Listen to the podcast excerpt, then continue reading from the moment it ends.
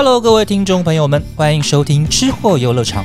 我们有美食，有旅游，让专业玩家带领各位来场耳朵的小旅行。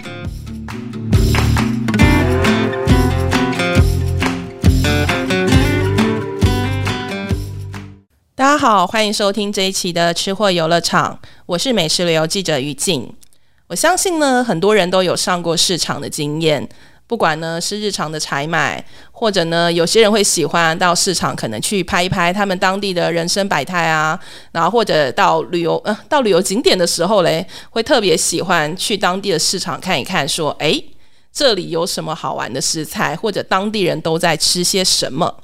但是呢，我们最近发现了一个很有趣的作者，他呢到市场呢，诶不是为了买菜，也不是为了拍照，也不是呢。到要去看一下，哎，这里的当地人的厨房都长什么样子啊？对不对？但是他都去做一个比较有趣的，算是一种市场的田野调查吧。那我们今天呢，这位来宾他就是《菜场收神记》的作者苏林，来，我们欢迎苏林。嗨，大家好。对，因为我们刚刚其实开头其实就有提到说，其实你都去市场做一些。比较神奇的事情就是，哎，你就有标榜说你是个不买菜的女子，对。那我们想要了解说，那平常您去市场的时候，具体都在做一些什么？呃，我一定会做的就是去吃早餐。哦，去市场里面吃早餐，这一定会做的。然后其他就是吃完早餐就会开始逛。嗯，然后嗯，就是因为也不买菜，所以我在看的东西比较会是，呃，可能从头到脚啊，从。这个人他讲话的方式，或是他怎么去呈现，怎么去摆他的货品，嗯，然后还有他怎么设计他的看板，或是他背后的那个建筑物，或是他摊位上的砧板的材质跟年代，这种我就是全部看，然后看到有兴趣的东西就记下来，所以其实你去一个市场之前，这个算是先先做的一个功课，还是说其实就已经是真的开始逛起市场来了？就是会我我不会做功课，就是会放整个放放空，像一张白纸这样。对，因为你其实，在网络上找市场的资料，你会找到非常多人，他们可能自己的实际或是感想，嗯，那那都是他们自己的，嗯嗯。所以我也觉得逛市场是一种你要自己进去用经验创造的一件事吧。嗯，就是不能够纯粹用别人的经验，然后当做一个。范本，说我要就是有人可能会一直写说有有几间店很有名，嗯，吃尤其是吃的这样子，因为但是自己没吃过不算嘛，对不对？就你会觉得，那你看了就会觉得，那我是不是今天一定要吃到这间店才可以？然后我就可能就不去看别间，但是这样其实可能会错过很多很有趣的东西。对啊，会限缩自己的弹性。对，所以其实平常您去市场的时候，最喜欢就是我看这个摊位的那个字写的美不美啊？对我看这个老板。喊的叫卖的声音有不有趣啊？对不对？因为他们会自己发展出很多谐音梗啊，或是写错字这种，故意写错字吗？我觉得不是故意的，就是不小心就写错，然后但是很有趣这样子。对啊，OK。那因为大概知道说，其实您是从那个念台艺大的时候，对，然后因为那时候你们学校附近有那个板桥的黄石市场嘛，对，那也是一个还蛮有名的市场。最初也是从吃开始，对不对？就从吃开始发展，然后到最后东西都吃腻了，可是还是觉得里面有一些很有趣的东西有触动到你，然后开始变成了你逛市场的契机。对我其实因为很久之前，大概七八年前，所以我我刚开始会一直觉得，对我那时候就是为了吃早餐进去，但因为这一题的关系，我就再回头看我七年前写的那一篇黄石市场，我就发现有一句话是。呃，在板桥对板桥的生活，如果有什么不满意的话，都可以在市场里面呃达到一种滋商的效果。滋商对，因为我那时候可能在板桥对那个环境不是很适适应，很对对对对，所以我就进到市场里面。然后我还记得有一次，我就去买菜。那因为那个市场很大，它其实分前面呃可能比较多人去的，所以菜也比较贵。然后那时候可能就在那边买了。三把菜，然后我就继续走，走到邻家花园旁边，那边就比较多散摊，然后那里的菜就可能一把菜十块而已，就老板喊的很随性这样。对，然后我就被一个阿妈骂，因为他说你你在前面买了一把菜多少？我说三十，然后就露出了非常崩溃的样子，然后他就开始跟所有的客人说：“这个梅梅她买了一把三十块的菜，慢的 太贵了，对对对。”然后就因此这样认识了很多呃市场里面的人哦，对，所以我就会觉得我进市场会更有一种踏实感。就不不只是那种纯观光的心态，就是越来越懂里面的门路，是不是？对啊，跟很多老板聊了，知道谁认识我，然后知道去找谁。所以除了吃早餐之外，就会开始有互动。对，所以以前的你是有买菜的经验，是 还是有？因为有时候要煮一下啊，学生族嘛，对对对。只是说后来去市场的重点就会变成不是为了买那些东西，然后吃可能也是一个顺便的行程。也是一个好啦，也是重点之一的顺便的行程。对对对对对。但是但是，其实最更大的重点其实是说，我去挖掘这个市场里面有哪一些好玩的人事物这样子。嗯嗯。嗯那我在看那本书的时候，我印象中有两个市场的老板，我自己蛮觉得蛮有趣的。对，因为那时候你有在里面放上一些照片嘛。对，然后我就记得那个屏东的北区市场有个阿姨，就是画了一张。很像萝卜的辣椒，对不对？就是在她的菜摊的旁边。对，然后另外就是有一个是永和的西周市场嘛，对，就是另外一个老板应该是卖火锅料还是什么的，然后也是画了很多神奇的对火锅料本人，火锅料的同人，对对对对，然后或者是那个什么青鱼的那个画作，对对对，其实都还蛮厉害的耶。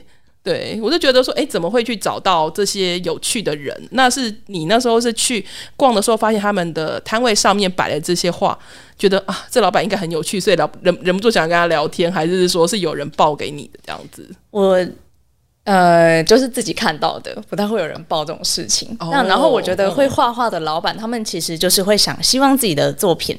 被欣赏，对对对，所以他们其实都蛮愿意跟我聊的。嗯嗯嗯嗯嗯。那你可不可以大家简单跟我们说一下，比如说像你当初跟这两个老板攀谈的过程？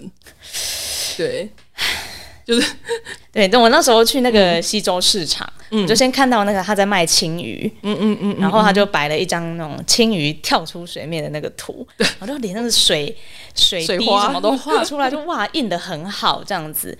然后结果老板娘就出来跟我说，这个是她老公画的，就说不是印的啊，对，不是印的，对。然后他就他就说来，你进来看，然后就进去那个摊位里面，它是一个火锅料专卖店，嗯。然后老板把他的每一种火锅料都画成拟人版，嗯嗯，都有手脚跟脸，什么企鹅还是什么之类的那种，不是，是比如说一颗花枝丸，他就帮他加了脸，然后跟手脚这样，然后他们还会一起坐火车，然后一起跳进去火锅里面。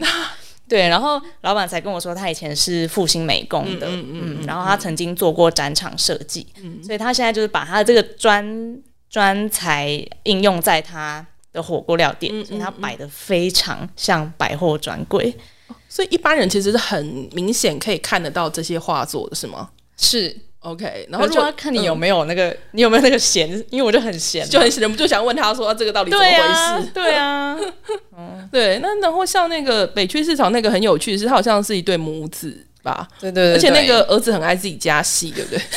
那是一个鱼摊，所以他的画其实都画在那个放鱼的保利龙。啊，哎，所以它不是一个不算这个菜摊，因为它不是有画那个萝卜辣椒什么的。就是因为他隔壁在卖萝卜辣椒，他对面，因为他的画的东西就是他在这边摆摊的时候他看到的所有的东西啊，对面的招牌或是隔壁卖菜的，嗯嗯，所以他就是整个市场或是整个人生百态就是他的灵感。嗯嗯嗯嗯，所以其实像这样子，你其实进去那个所谓的市场里面，忍不住跟老板攀谈，这个事情其实是每次。每次去都会在发生的事情，对不对？也不一定啊，因为我觉得 有时候从头到尾很安静，是不是？我觉得我还是一个有点害羞的人，所以我会先看一下那个老板他是不是有一点点意愿，想看起来比较友善这样。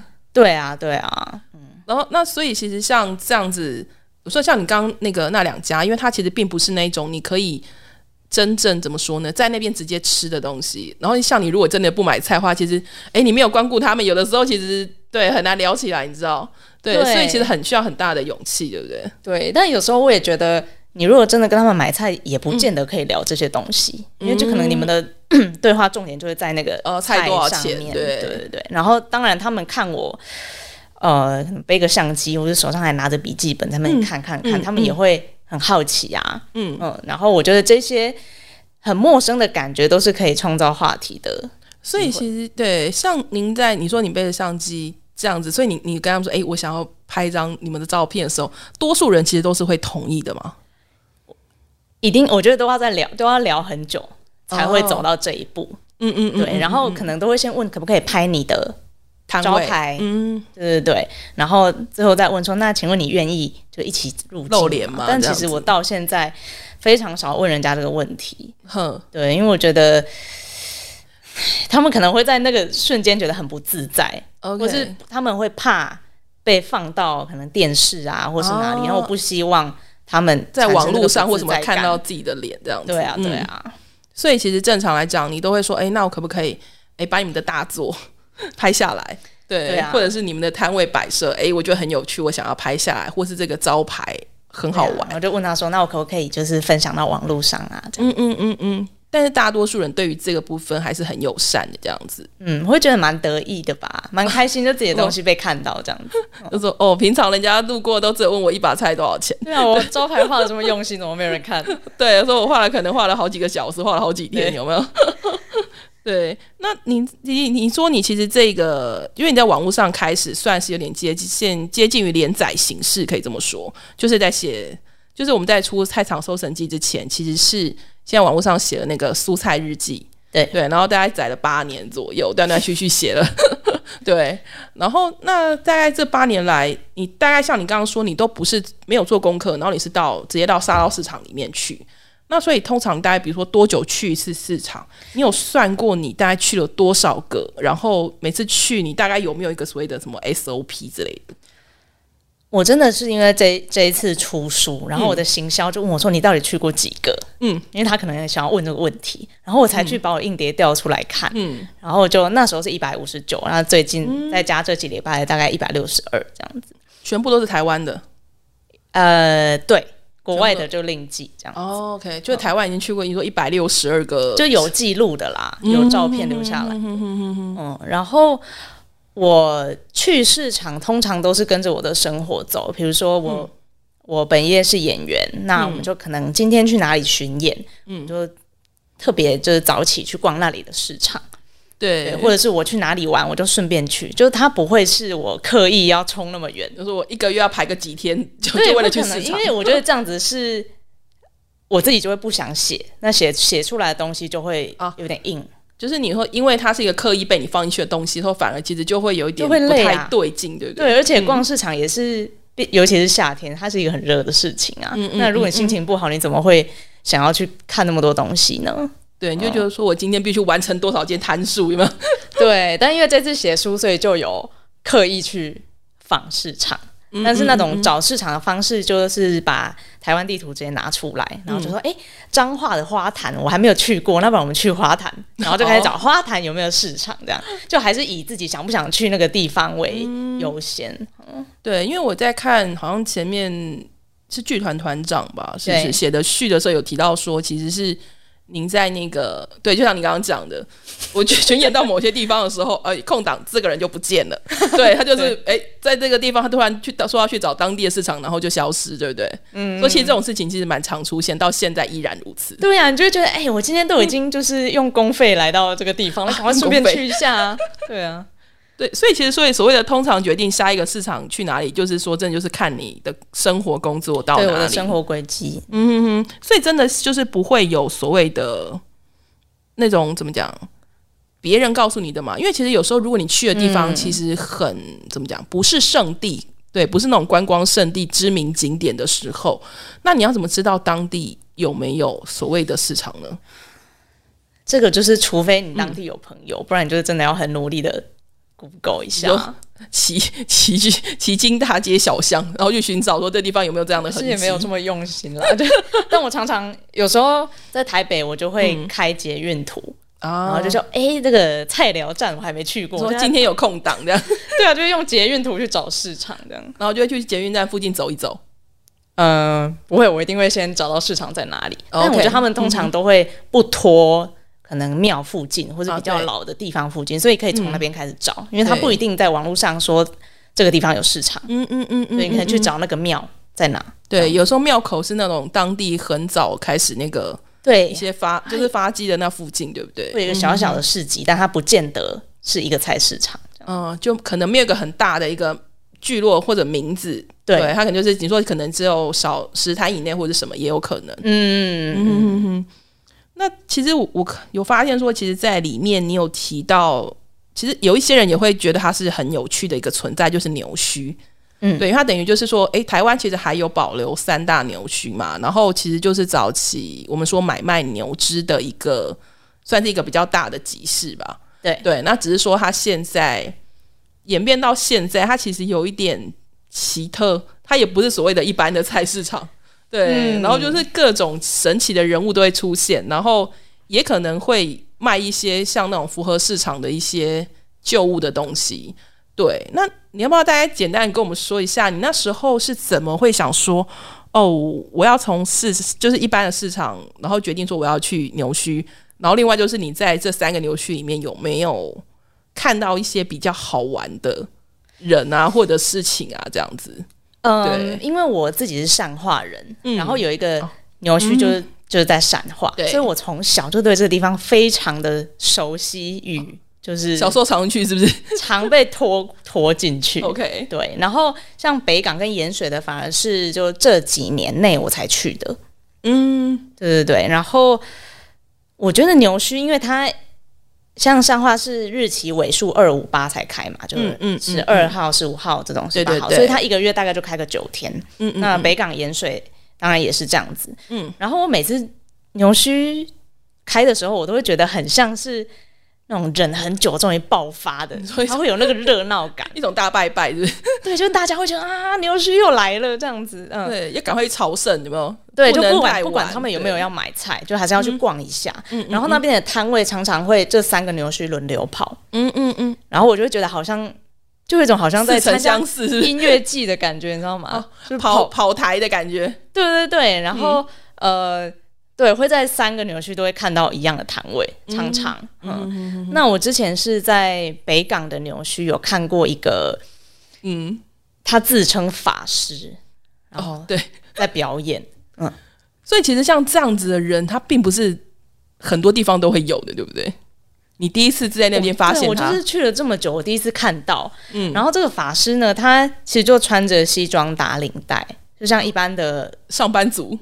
中年男子，对，中年男子，对。然后，但他就说他今天要表演的是财神生水，嗯。然后他的表演就是他会拿一个一个像花瓶的东西，里面装水，然后就请某个观众就是拿着这样子，嗯嗯嗯，然后就会开始做法。然后他的地上可能会有一条黄金蟒蛇，什么会是认真的蟒蛇？是认真的在睡觉的蟒蛇。然后 跟一些就是小木偶啊，就看起来很有仪式性的。对，然后跟一些金纸，当然他也会点燃啊，然后念咒语，然后加上他后面会有一个念旁白的阿北，兼放音乐，所以他整个会营造出一种很、很、很神秘、很有仪式感的过程。然后，嗯，就在他念完某一句咒语之后呢，这一瓶水里面的水就空了，然后流到另外一个桶子里，这样。但我不太，我现在不太知道那个原理是什么。就是，总之，他就是在众目睽睽之下，莫名的从这个桶子里面，就这一瓶里面消失，然后就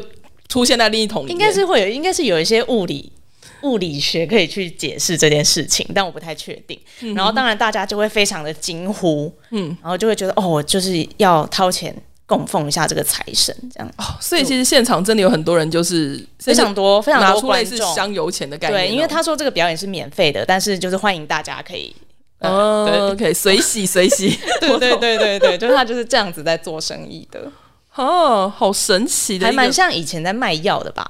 因为我后来听我姑姑说，嗯，以前会有那种就是可能表演一些特技啊，然后他就是在卖可能烫伤药膏，也是会先做一套表演，然后才开始说哦，那个我们今天要做什么这样子。对，然后我觉得现在还能看到这个非常难得，对，感觉很像是那种古早的那个什么一些。戏说台湾之类的，我就觉得他应该会出现在那种 那种宋朝的《清明上河图》里面某个角落的事情。你说一个卖艺人，对啊，OK，对，说其实这里面，你说像你其实有提到说，哎，一般的市场，然后也有像所谓的牛墟，但是另外还有一个我觉得很有趣的是那个，因为在你里面其实有一集是专门在讲人的部分，嗯，对，而且那个人的里面呢，他其实又不是那一种我们很既定印象中的那一种市场摊位的老板，对，因为我看到有一个是那个什么宜兰专门跑宜兰的面包车，对，然后那个时候你们还在里面写说，哎，你还你还冲到那个老板那边说。那我可不可以跟着你，然后坐上那个副驾，然后我就今天我就跟着你的面包车到处跑这样子。对，那我很好奇，那老板怎么会答应你这件事情？好，我只是里面写的比较简略。那说其实前面进进行了很多的因为那个 他就是。呃，贡寮有一个叫马冈的渔村，嗯，那他们之前就是发生一些破迁事件，所以有吸引一些人去关注这件事。那我有一个朋友和他的团队就在那边驻点了一阵子，嗯，就是希望可以邀请不同的领域的人去参加聚落的活动，嗯，然后他就跟我说，那边每天傍晚都会有一台面包车停在那里，然后他们隔天的早餐就常常是那个面包，然后他对这个。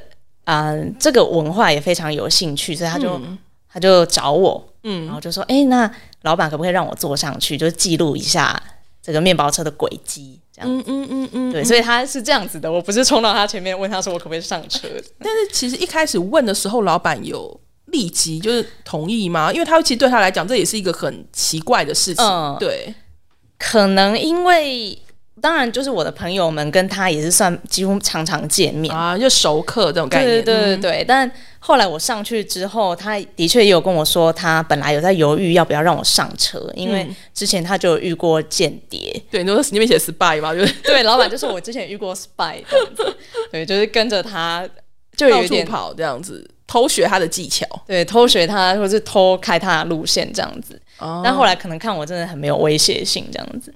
对，然后其实因为老板他跑了好几十年了，所以我跟的那一趟就很像很日常，没有发生什么惊天动地的事。嗯哼哼，因为他可能之前都发生过了，比如说，比如说可能他那个广播放太大声，然后刚好遇到喝醉的人就被拿刀追出来砍啊，或者是他。因为要为了要抢生意，因为太多面包车了以前，所以其实以前这样事情是很面包车是很常见的一个。对对对对，所以他说以前可能就是你开到这边，发现已经有三辆停在那里了，所以他变成他每天一定要跑，他才不会失去客人。就包括他女儿出生的那时候，他还是要去跑面包车，然后跑完再冲到医院去这样子。那你怎么没有问他说，你开了这么多年，怎么就没想过要？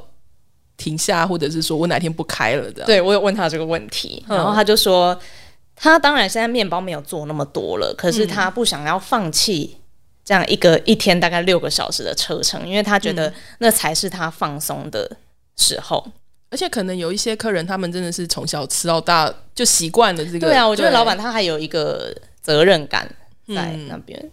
就他会觉得说，这些熟客如果哪一天吃不到，应该也会觉得很伤心。对啊，因为因为我们那天就看到很多是很老的阿公，然后可能会有一个看护拄着拐杖出来，你就会想说，那如果老板不开，他他真的就没有面包吃了，哎，或者是他可能就要就少一个回忆的东西。嗯，对啊，少一个可以每天固定的一个对行程这样子。对啊。那可是，其实我那时候觉得比较奇妙的是，因为它就像我刚刚讲，它不是一个我们既定印象的市场。那你那时候为什么会想说要把类似这样子的？因为其实好像在后面你写人的这一块的部分时候，其实有一些也不是那种真的是很纯市场里面的，对。呃，那时候我跟编辑讨论过，嗯，然后他也是第一个反应说，为什么面包车全部写市场就好了，对不对？他说面包车为什么要放在市场的书里面？嗯，然后我刚开始又问自己这个问题，嗯，不过后来我就觉得，因为市场它毕竟是一个交易的地方，就是有人就是需求，有人卖东西就有人买这样子。对，那可能我们可以把它当做是，它就是一个卖专卖面包的市场，然后它刚好会动。然后就就一个人。行动市场，对，它是一个行动的交易车，嗯，所以就觉得还是可以放进来，嗯哼哼哼，而且包括就台湾很多山区，可能也会有一些菜车啊，呃，他们其实就是他们的市场。对，我记得好像水晶酒还是什么东北角之类的地方，其实确实这样的蛮多的，就真的会去一些比较偏僻的地方，然后固定说我每一周大概什么时候会出现在这里，或是我每一天的早上几点会出现在这里。对对对对对，嗯，确实这样子要说他们是艺人行动市场，好像也没有什么奇怪的地方。对，对啊，像有像我们可能就会去这个市场，但是对那里的人来说，他们等的就是那台车，那台车就是他们的市场。对啊，嗯哼哼哼，OK，对，其实我今天想要说，其实这一本书里面写的奇妙的地方，其实不止刚刚那个，对 对，因为你其实就是你等于分了三集，我觉得很有趣的是，第一集你是在。真的全部都是一般正常市场的见闻，嗯，对。第二集讲的是人，然后第三集其实主要重点是放在养大你的阿妈身上嘛，对不对？嗯，就是其实是我记得那时候里面其实会去提到一些说，哦，你长大了之后，你吃到一些市场里面的小吃，或你看到市场面的一些东西的时候，你会回过头去想说，哦，那是不是跟以前？阿妈给你的东西有什么一样或不一样的地方？对，你怎么会想说要把阿妈这一块放进来？或者说阿妈以前真的就是怎么说呢？他比如说你从小，然后他提供给你的那些吃食，确实会让你跟喜欢逛市场这件事情有连接吗？嗯，一开始是编辑，因为我就是偶尔会发一些我阿妈哦很可爱的对。或是他做的食物的动态这样子，然后编辑他还蛮喜欢的，然后就说：“嗯，你有没有想过，就是你阿妈在做食物这件事情跟你逛市场有什么关联？”然后我就回家就想了想很久，但是某一刻就突然想说：“哦，其实我一开始为了吃早餐去逛市场，嗯，那其实哪里没有早餐呢？就那么多早餐店，为什么我就是偏偏比较喜欢市场里的早餐？对，然后我就觉得我找的那些我喜欢的那些食物，好像都。”跟我阿妈，她就是那种手工感、那个新鲜度，还有那个分量，机器做出来，或者是一些可能不是很那么新式的东西，反正是一种古早味的东西。对，就是我当然不是要追求我阿妈的味道，我也没有想要追求。嗯，但是那样的形态的食物是我很喜欢的。嗯，那我书里面就是写了很多，呃，我阿妈。他比如他做润，他包润饼啊，或者他煮绿豆汤的那个过程，嗯嗯，跟我就觉得我在市场里面也很喜欢看人家在做食物，因为那个会让我觉得，哦，这个食物好像比较好吃。当然有可有有少数时候会让我反而踩雷、反胃、反胃这样子。对对对对，因为那时候我就说我其实，在看那那一趴的时候，我自己特别喜欢你写润饼的部分。嗯，对，因为我说其实我以前每次到清明，因为我是说我一年里面最喜欢的。年节食物其实是清明的润饼，对，因为很神奇。因为我说，其实小时候这就是那种所谓南部人的记忆，嗯，就是你一定会说，OK，到了清明这一天，然后比如说大人或者是男生，可能他们要负责去呃扫墓，然后一些女人们或者小孩就会留在家里面负责一些润饼的配料啊，然后上市场买润饼皮啊，排队排到天长地久这种。对，那这真的是一个。很有趣的回忆，虽然说在看你写，然后会觉得说，哦，你阿妈还问你说有没有吃三卷以上，是不是？对啊，对，就是一种很很很老的一种很亲切的感觉有出来这样子。嗯，其实我们家已经好几年没有包了。哦，对，对啊，因为阿妈现在比较不能煮了。嗯嗯嗯嗯嗯嗯。那我也觉得，就是润饼这件事情让我印象很深，因为他就是会会搞得好像是在。进行一个，就是就会好像我们是神明这样子，就是那个菜会摆那个 摆在供桌上，然后好几桌这样子，然后就这样绕着 讲，而且我们还可以挑。对，这就是和后来在外面吃润饼的经验会很不一样，因为你也不太能说我不想要吃什么，我不只想吃什么。嗯，对，然后那里面包的料可能也不见得是你习惯的。对，当然也有可能是更好吃，因为我后来就发现外面有人在包那种包蒜泥的啊，或者包卤肉的，我觉得哇，比我家的还要好吃很多。哦，就说其实也是一个很好玩，就是一个对照的一个很有趣的回忆啦。就说哦，我小时候这样吃，哦，原来外面的人是这样吃的吗？对呀，对，市场原来是卖这一款的吗？因为我真的是到台北来以后，我才发现，应该说，我其实从以前后来到外地念书之后，我发现哦，原来别人家的都不包油面呢。对，然后就我们家的真的很爱，一定要油面铺底，然后撒那种什么糖粉、花生粉，然后再开始铺菜，有没有？对啊，然后，然后我那时候刚上台北的时候，也经历了一阵子，就觉得说哇，怎么什么都要钱？就听起来 听起来是废话，但以前真的是觉得你润饼吃了四卷，跟你现在要吃四卷的那个成本是。好，我知道自己准备润饼是有成本的，但是它就不会变成你口袋里面的钱钱这样子。是是是，对。然后每次回家跟阿妈讲，她一听到说外面一卷四十，她就是哦，现在下巴掉下来。对对啊，她就觉得为什么这些东西要钱？嗯嗯嗯。但她也没有想到说自己准备那些也都是对对对，嗯。其实我觉得这次有另外一个很好玩的事情是，你们在出这本书的时候，我发现你们有在 FB 上写说，你们其实还有到台北的东山水市场租了一个摊位卖书，是吧？对，就是又是你们编辑想出来的事。我们的行销很甜，对，很有趣的一个绝招。而且听说那一天，哇，市场摊贩阿姨非常羡慕诶，听说也卖了很多本子，对，就业绩比旁边的珠宝店好一点。对，所以你那天没有说我顺便去发展，发现一些什么？哎，其实我之后还可以写下来，写在日记里面的。那一天真的是遇到很神奇的事情，就是因为我们的摊位就租在一个鱼摊对面，嗯，然后那个鱼摊。他们下班之后，那个老板就过来看，然后一眼就认出我的封面是白带鱼。哦，这不是秋刀鱼哦，这很少人可以发现，因为他自己就知道，因为白带鱼一般不会看到头了呢，你知道，就是直接切块了很多。OK，好，嗯，对，然后最有趣的事情，他看到我就是我在分享那个面包车那一篇，他就说：“哎，这个这些笑脸狼哇识塞呢。”哦，就是因为他就是从大溪来的，就是东北角那边有个地方叫大溪，所以他其实跟那个面包车认识，然后就是也买过，我里面写的杂货店就在他家旁边。哦。对，然后还有市场里面有一个水饺摊的老板呐，他就跟我说：“哎，你还记记不记得我？”这样，他其实我完全忘记。然后他其实你吃过他的水饺对？不是，他就是我很久之前跟水月设计在东山水市场办一个讲座，然后他就有来听，然后他甚至后来还去听了我在别的地方的讲座，然后还拍照。市场的对对？对，他就说：“你看，我还有你的照片，就我二零一七年的办讲座的照片。”对啊，说其实蛮好玩的。说其实这些摊贩。比想象中有趣很多。他们好会记人，好会跟人家相处，因为他们每天就是在与人相处。对他们的生活哲学。对啊，那哪像我每天就面对电脑，后来就有点脑弱这样。没有没有，然后所以其实逛市场这件事情就成为你的生活的调剂，对不对？就是当我想逛的时候，它会是一种调剂。对，就是跟大家聊天，跟所有摊位的老板聊天，然后也许有一天你就可以挤满了。全台不知道多少个，也许可甚至可能可以有没有有没有上千个之类的，也许都有可能。嗯，对啊，就等于是你你的这样这几就是陆陆续续一直在见证所有的市场。对，因为平常可能生活觉得有点狭隘吧，虽然感觉网络上可以看到很多东西，但其实有些很很生活的，可能就在身边的东西，如果你不不去不跨出去，你真的不知道。然后就会觉得你进去就可以获得好多你可能。